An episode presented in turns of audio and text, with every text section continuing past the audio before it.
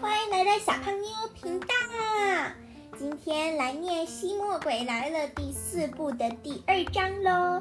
第二章叫做“这就奇怪了”。赶快坐好或躺好，我们一起听故事喽。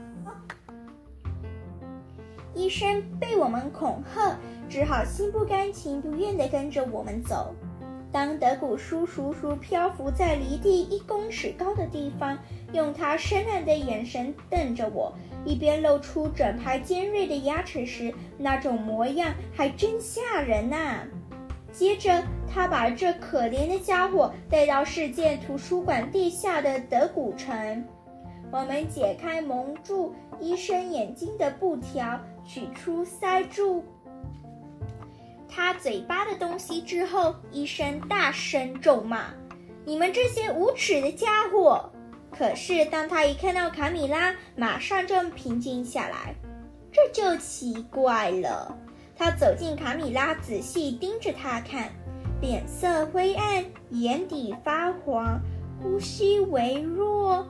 接着他又拿出听诊器，腹部没有杂音，太奇。肺部没有杂音，太奇怪了。耳膜也很正常。嗯，这是怎么回事？你们有小汤匙吗？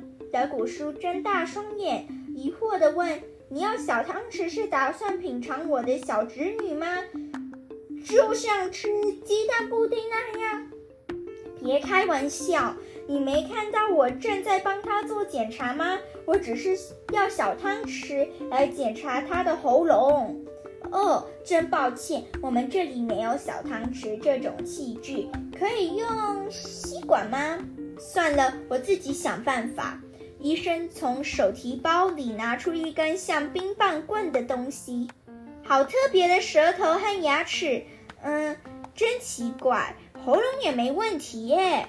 然后他把一个像是闭环的东西套在卡米拉手臂上，再用一个小橡胶球充气，血压很低，非常非常低。他一定是疲劳过度，对，是疲劳引起的，一定是这样。那要怎么才能让他恢复健康？我满怀疑希望地问。医生露出得意的表情，很简单。只要好好休息，呼吸一下山上的新鲜空气就好了。这就是为什么我现在和卡米拉一起坐在火车上，朝着他家前进。卡米拉拉的爸妈住在深山中的小村庄里，我还没见过他的爸妈，终于有机会见到他们了。好了，这就是第二章喽。下次我们可以念第三章。下次见，拜拜。